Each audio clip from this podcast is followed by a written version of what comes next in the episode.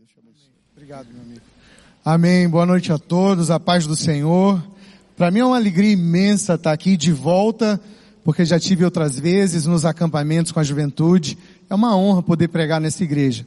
Trago um abraço de todos os seus irmãos e irmãs de fé, lá de São Luís, capital do Maranhão. Cidade linda, cidade de praia, patrimônio histórico da humanidade, e está todo mundo convidado para nos visitar lá. Eu convidei o pessoal que veio ontem à noite, vou convidar você que não veio ontem, tá aqui essa noite, pode ir. Nós vamos hospedar vocês, não lá em casa que não cabe, mas na casa da minha sogra. Gente, eu já pedi para Carla avisá-la.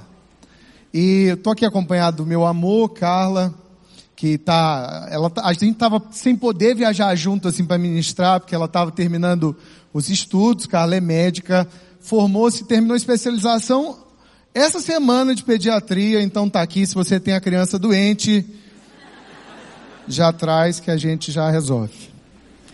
Mas eu quero tirar um tempo nessa noite para meditar com você sobre o poder de uma visão, sobre o poder que há em receber uma visão de propósito, de destino da parte de Deus.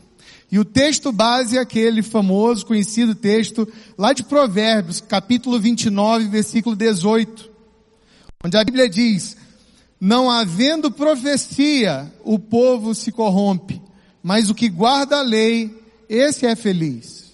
Eu quero te convidar nessa hora, tendo lido esse versículo, a fechar os seus olhos comigo para que nós oremos.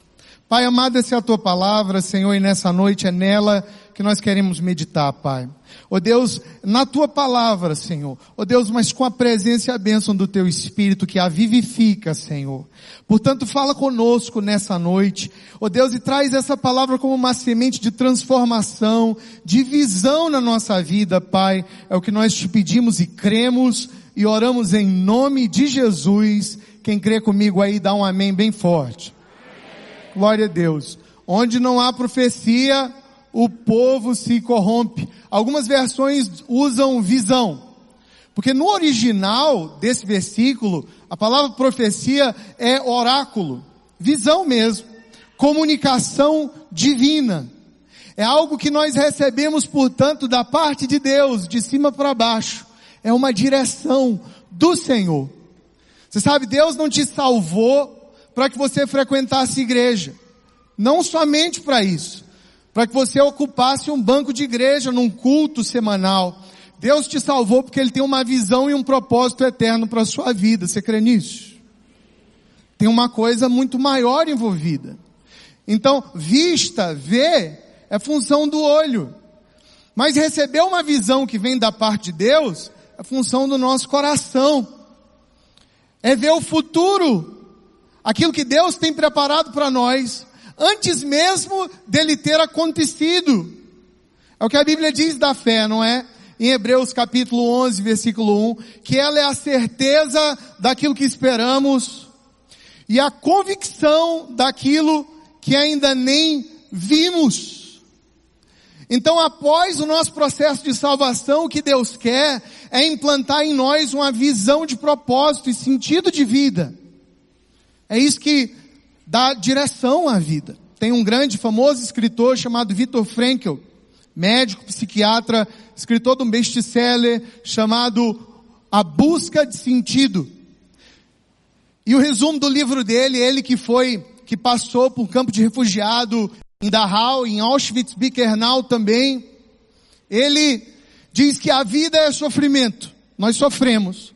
E o que dá sentido à vida é esse propósito, é a visão de futuro. É o mesmo na vida espiritual. O que dá sentido à nossa vida espiritual é o que Deus tem reservado para nós. É o que Ele quer construir a partir da nossa vida. Muito mais do que frequentar um culto. Por que que a gente precisa de visão? Eu vou te dizer por quê. Porque Deus não fala com a gente tanto sobre o lugar onde a gente está hoje, do que como para onde Ele quer nos levar. Às vezes você está procurando uma palavra de Deus para a sua situação atual. Mas o que Deus quer comunicar é para onde Ele está querendo nos levar daqui para frente. O que Ele tem nos preparado no futuro. Porque Ele conhece. No livro do profeta Jeremias, capítulo 1, lá no versículo 5, a palavra diz, olha, antes que eu te formasse no teu, no ventre materno, eu te conheci. E eu, e antes que saísses da madre, eu te consagrei e te constituí profeta às nações. Essa palavra específica para Jeremias. E Deus tem uma também para você. Porque antes que você nascesse, Ele te conhecia. E quando você estava sendo costurado, entretecido no útero materno, Deus já havia te constituído e chamado e separado para uma visão e um propósito de vida. E Deus nos provoca. Deus é um provocador nesse sentido. É o que ele faz com Abraão, ao dizer, olha para o céu, olha para as estrelas, olha para a areia, assim eu farei contigo, eu farei com a tua descendência. Deus está implantando o que no pai da fé em Abraão? Visão de futuro, do propósito de vida que ele haveria de cumprir. É o que Deus faz também lá com José, numa visão que Deus dá a ele, num sonho, numa revelação, que trouxe muita confusão, mas muita bênção também. Quando Deus dá a visão a ele, diz, olha José, eu farei de ti líder sobre a tua casa e sobre muitos. É o que Deus faz de maneira quase cômica com Gideão. Quando ele está lá em Juízes 6, 12, literalmente escondido dos midianitas. E Deus chega para o homem covarde e diz, o Senhor é contigo, homem valente. E você sabe a história, né? Pastor, eu queria saber, mas eu não estava lá. Mas está na Bíblia. Ele diz, ai. As três palavras de visão, as três declarações de Deus sobre a vida de Gideão, a resposta é ai. Porque a situação atual de Gideão não era boa, ele era um covarde, mas Deus tinha uma visão de coragem e libertação para a vida dele. Se você entendeu, dá um amém aí. Deus está falando do futuro. Deus está falando que Ele tem preparado à frente.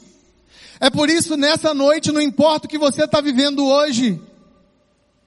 Porque o que você está vivendo hoje é passageiro. Deus tem uma vontade para você que é boa, que é perfeita, que é agradável, e em todas as circunstâncias, tudo está cooperando para o bem e para o cumprimento da obra que Deus já começou na sua vida. Você recebe isso nessa noite? Aleluia! Deus está nos levando por esse caminho. É importante abrir o nosso coração para ouvir e para receber visão da parte dele. Não qualquer visão. Nós devemos receber da parte do Senhor uma grande visão. Crer que Deus tem algo grande que Ele quer nos usar. Que nós não fomos feitos, eu vou dar ênfase nisso nessa noite, de que eu e você nós não fomos feitos para vir uma vez por semana na igreja, cantar três músicas, dar dois reais de oferta, bem amassadinho, que tem gente que amassa, que não quer dar. Dois reais de oferta, ouvir uma palavra de 30 minutos e ir para casa viver a nossa vida. Não é para isso que Ele nos chamou. Deus tem uma grande visão para te dar. Ele tem um propósito para a sua vida que é grande e poderoso. Deus está sentado num alto e sublime trono. Efésios capítulo 3, versículo 20 nos garante dizendo, ora, aquele que é poderoso para fazer infinitamente mais do que tudo quanto pedimos ou pensamos, conforme o seu poder que opera em nós. Ele é poderoso para fazer mais do que você espera da sua vida. Ele é poderoso para fazer mais do que você acha que é capaz de fazer. Ele é poderoso para fazer mais do que você acha que os seus talentos são capazes de cumprir, de realizar. Ele é poderoso e é Ele que faz. Porque é segundo o poder dele que opera em nós. Aleluia. Mas muita gente não vê Deus assim. E trata Deus como um botão do pânico. Quando a coisa dá errado, a gente ora, né? Diz que ninguém é ateu quando o avião está passando a turbulência. Pelo menos minha esposa fica muito mais crente. A gente viaja muito de avião, a gente está sempre viajando. E eu não tenho medo nenhum de viajar de avião. Ela não gosta que eu diga que ela tenha. Ela não tem medo, então. Mas ela tem algum receio, pouca coisa. A gente, ela segura no meu braço. E aí o medo dela me deixa com medo também. E a gente entrega a vida para Deus nessas horas, né? Ô oh, Senhor, se há algum pecado, perdoa. E tudo, e a gente se prepara para ir em paz. Bem, mas Deus, eu quero te falar nessa noite, não é um Deus só para emergências e urgências e problemas. Deus é um Deus para o cumprimento de uma visão na sua vida. Deus não é um Deus para solução rápida, para quando está doendo, para quando você está passando por uma situação difícil. Não. Deus é o Deus que tem um poder que vai operar em você aquilo que Ele te fez para viver. E a nossa visão, aquilo que a gente crê, determina o nosso futuro. Se você vive com um Deus pequeno, com um Deus para resolver problemas, emergências, você acaba acessando esse poder só para isso. E o nosso destino acaba afetado e a gente deixa de viver muita coisa boa no ministério, no amor, no serviço ao próximo, no trabalho da igreja, na célula, que poderia estar vivendo. A visão determina. É aquele povo que veio lá da terra prometida em Números capítulo 13, versículo 33, e o relatório deles é, a, nós nos vimos como gafanhotos. Diante daqueles gigantes, nós éramos como gafanhotos. Ou, oh, se dependesse deles, não haveria conquista da terra prometida, não. Por causa da visão que tiveram de si mesmo. E porque subestimavam o poder de Deus que estava com eles. Aí tem que vir alguém louco tem que vir alguém que crê na visão. Tem que vir alguém que diz que nada, que gigante que nada, nós vamos entrar lá e vamos quebrar tudo. Nós vamos conquistar e tomar posse daquilo que Deus já nos deu por herança, aleluia. Nós vamos viver o propósito de Deus para nossa vida. Nós vamos em frente. Essa é a visão que é a chave de futuro. Quando eu fui casar, tem um pastor lá na igreja. Eu não posso dizer que ele é velho, porque talvez ele veja esse vídeo e vai ficar ofendido. Mas ele tem a cabeça bem branquinha, ele é vintage. E quando eu fui casar, ele me dizia, dizia, Rodrigo, o homem que encontra uma mulher que tem a mesma visão que ele, que tem o mesmo propósito de vida que ele. Olha, Rodrigo, não tem homem na terra, nem demônio no inferno que possa impedir ele de conquistar seus objetivos. É verdade. Que quando a gente quer desistir, desanimar e olhar para si mesmo como um gafanhoto, a esposa vem e diz assim: vamos em frente. Olha, nós vamos viver tudo aquilo que Deus prometeu. Olha a visão.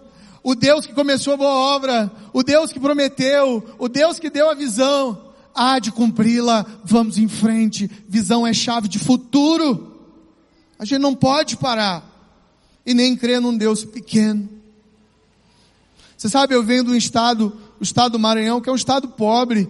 A gente está sempre numa competição ruim com o Piauí, para ver quem ganha, mais pobre da federação. Piauí ganhou ano passado.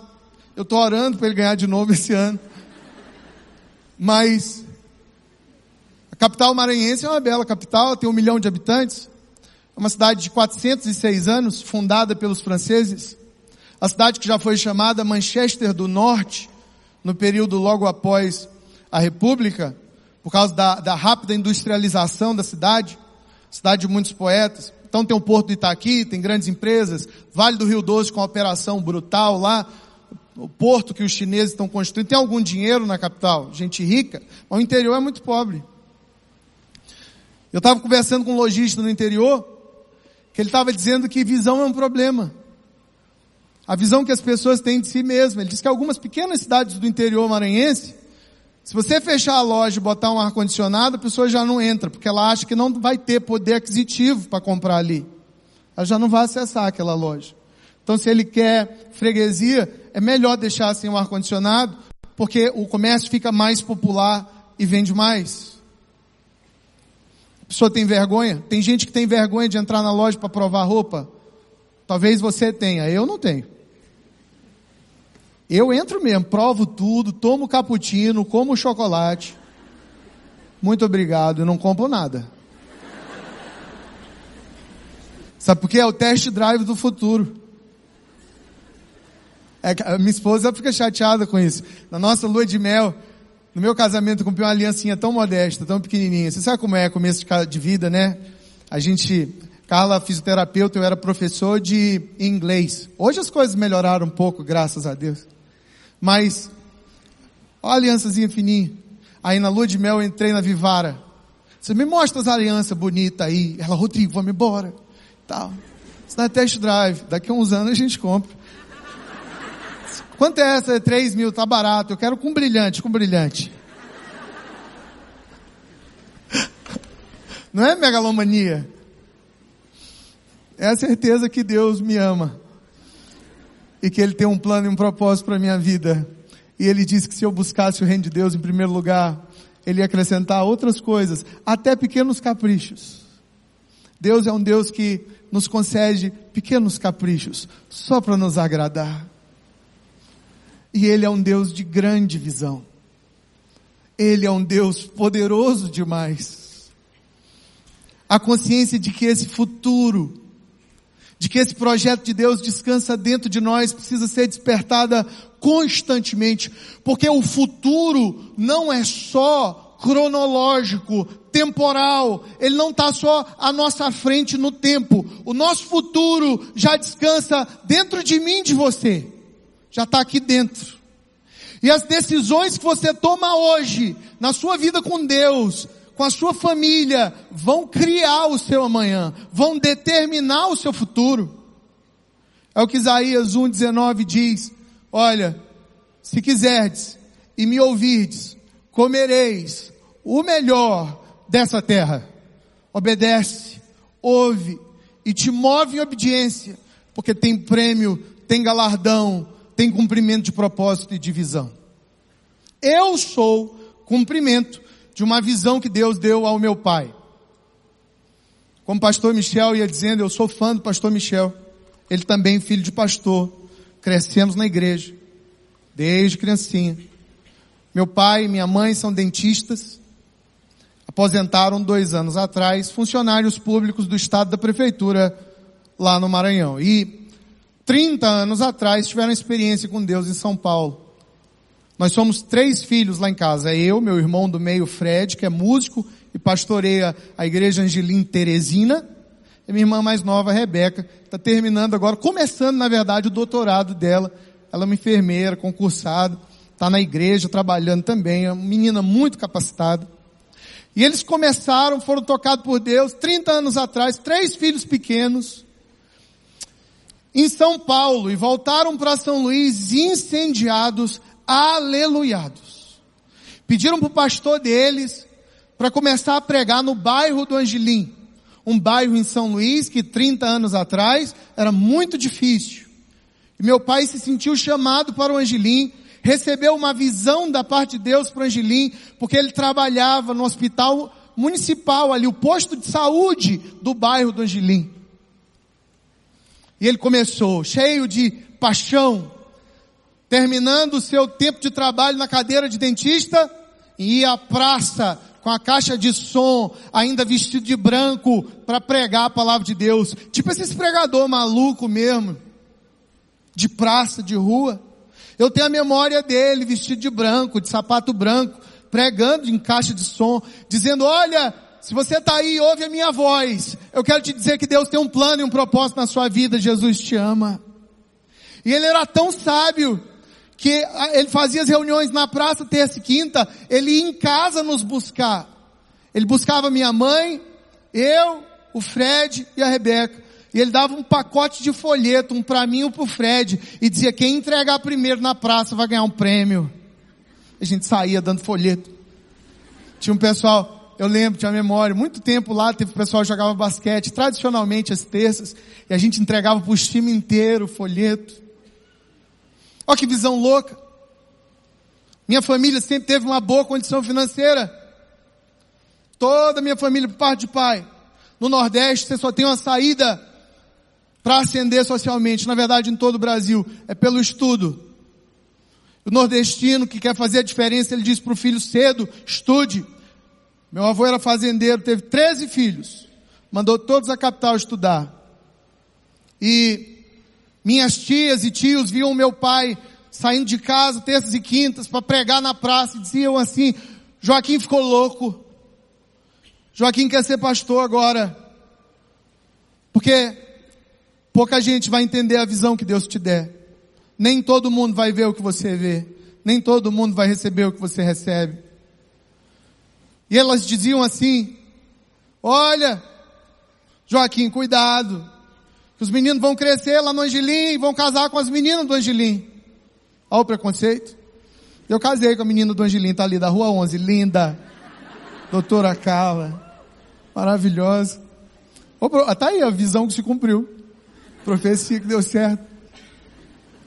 E ele é apaixonado por essa visão. E não tinha garantia nenhuma de dar certo, entendeu? A igreja começou literalmente no lixão. Associação de moradores doou para ele. Doutor Joaquim, a gente quer te doar um, um terreno aqui no bairro você construir uma capela. E ele foi ver e era um lixão do bairro, atrás da feira. Era onde corria os esgotos a céu aberto. Mamona, a gente arrancava mamona para jogar um no outro quando era criança. Um cheiro horrível. E que loucura é quando Deus nos fala, nos dá uma visão. Porque meu pai se manteve fiel. A igreja cresceu num canto do Angelim. A igreja alcançou e tem alcançado nosso estado e outras nações. E eu estou pregando para vocês hoje aqui nessa noite, porque alguém ouviu e creu numa visão e num propósito da parte de Deus. Aleluia. Obediência. Muda tudo afeta a sua própria vida, mas afeta a vida de todos ao seu redor. Afetou a minha e a da minha filha agora. Eu tenho uma de oito e uma de quatro. A de quatro gosta mais da igreja do que eu. Ela disse, papai, hoje não tem culto. Não, ela, ah. Deus tem uma visão. Afeta a nossa vida, de todo mundo ao redor. Eu quero, à medida que me encaminho para o fim da mensagem, Dizer que não importa o que Deus vai te falar, de propósito e direção para a sua vida. Você é perfeito para a visão que Deus te entregar, para a visão que Deus te der. Para de querer ser outra pessoa. Para de se comparar com o outro e dizer assim, eu queria tanto cumprir o propósito de Deus. Ah, se somente eu fosse como o Michel. Michel é um doce. Ele prega, ele entrega as palavras assim, pausadamente. Eu gosto demais dele. Toda vez que eu ouço eu e Carla, a gente fica dizendo, poxa, a gente tem que levar ele lá em São Luís. Eu quero oração da igreja. Para eu levar esse homem lá em São Luís do Maranhão para ele pregar lá para os nossos jovens. E a gente se pega às vezes querendo ser o outro, quem nunca? A gente se pega às vezes querendo o talento do outro achando que porque não somos como outro, não temos o que é preciso para cumprir o propósito de Deus. Isso é mentira. A Bíblia diz em Salmo 139, 14, que você foi feito de maneira maravilhosa. E Deus já te deu tudo o que você precisa para fazer aquilo para o qual você foi chamado. A capacitação é divina. É o que Deus fala de Bezalel. Diz assim, lá em Êxodo 31, 2, sobre a construção do templo. Disse mais o Senhor a Moisés, eis que chamei pelo nome a filho de Uri, filho de Ur, da tribo de Judá, e o enchi do Espírito de Deus, e de habilidade, e de inteligência, e de conhecimento. Aí diz para a lapidação de pedras, para o entalho de madeira, para toda sorte de lavores, eu capacitei para cumprir um propósito. A gente só precisa descobrir que tem que buscar aquilo que já temos e colocar em uso. E normalmente Deus vai, vai nos usar naquela área que mais nos chama atenção ou que mais nos indigna. Um pastor amigo meu, de igreja pequena lá no interior do Maranhão, mas que explodiu, tem dois mil membros, cresceu rápido. Ele conta uma história que eu achei o máximo. De uma segunda-feira que ele estava em casa orando e uma irmã bateu a porta. E ele abriu e essa irmã entrou vermelha, indignada. Ela entrou zangada. Você sabe, esse é o terror dos pastores. São as irmãs zangadas. Ela entrou zangada segunda-feira na casa dele, disse, pastor, ontem à noite eu estava no culto de domingo e que absurdo. Que absurdo, pastor. Aquele monte de criança correndo. Aquela bagunça lá na frente. Tem ninguém para ver as crianças. E as crianças estão atrapalhando o culto, a atenção. E começou a despejar toda a raiva dele, dela, e ele teve um estalo. Ele disse, hum,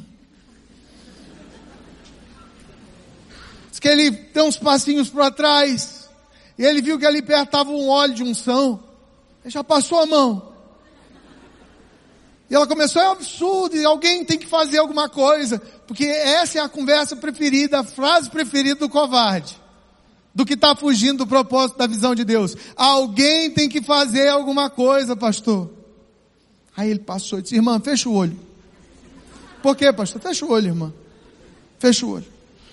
Eu te unjo agora, líder do ministério infantil da Igreja Batista de Pinheiro. Está ungida.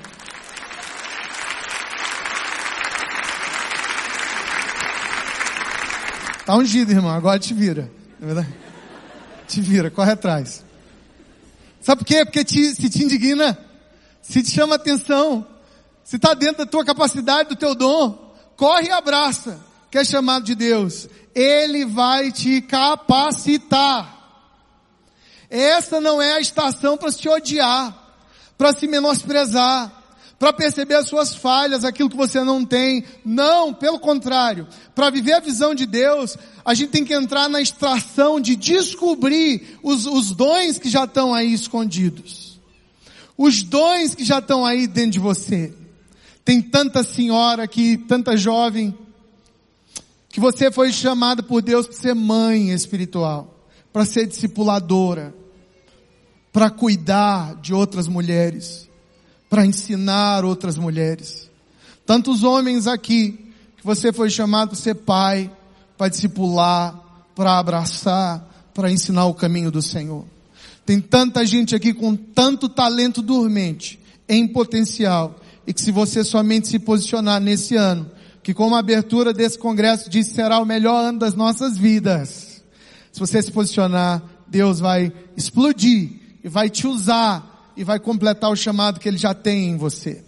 Tem muito propósito de Deus na sua vida para que você morra sem cumpri-lo. Tem muito potencial, tem muita coisa que poderia ser ainda não é. Que Deus poderia estar fazendo, ainda não está. Porque a potência dormente aí dentro de ti. E que você não pode morrer sem viver, sem derramar, sem doar isso que há dentro de você. E você não vai morrer, eu profetizo. Você não vai morrer antes de cumprir tudo aquilo que Deus te fez para viver. Você não vai morrer nem um dia antes de cumprir todo o propósito que Deus tem para a sua vida. Se você recebe isso, dá uma salva de palmas para Ele com uma aprovação, dizendo amém, Jesus. Amém. Já é tempo. Se não hoje, então quando? Ah, quando terminar a faculdade.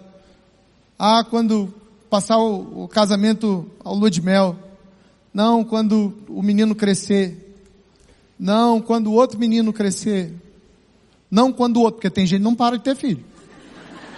Não, quando o menino é, entrar na faculdade, vai ficar bacana. Não, quando. Aí morreu. Não chegou nunca.